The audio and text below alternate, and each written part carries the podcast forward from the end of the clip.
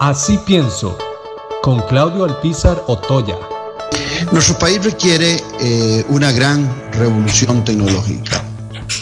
No podemos estar siempre comprando tecnología e innovación a otros. Tenemos, como popularmente decimos, que ponernos las pilas para desarrollar todos nuestros sistemas y toda nuestra tecnología eh, para que en todas las áreas del país contemos con esas facilidades que nos da hoy esta cuarta revolución industrial que ya algunos hablan hasta de una quinta. Ha llegado el momento de la transformación en serio. La permanente aceleración del conocimiento humano, los procesos de cambio en las acciones que significan una revolución tecnológica, que están modificando las formas de pensar y de producir, de trabajar, de vivir, de comerciar, de relacionarnos unos con otros, serán prioridad en el futuro de este país. Urge un compromiso y una acción de gobierno eficaz para empoderar a la sociedad y formarla con conocimiento y competencias en el nuevo pensamiento que se genera y que obliga esta cuarta revolución industrial. Es importante que aumentemos la investigación científica y mejoremos la capacidad tecnológica de los sectores industriales de todo el país.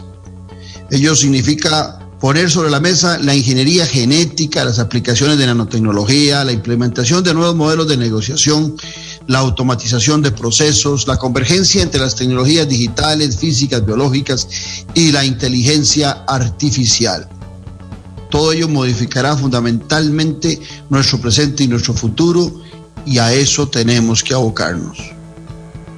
Debemos tomar en cuenta la enseñanza de estos tiempos convulsos de pandemias y recesión de atraso tecnológico y ausencia de proyectos integradores que nos han cambiado para siempre la forma en que vivimos y trabajamos y por supuesto nos relacionamos.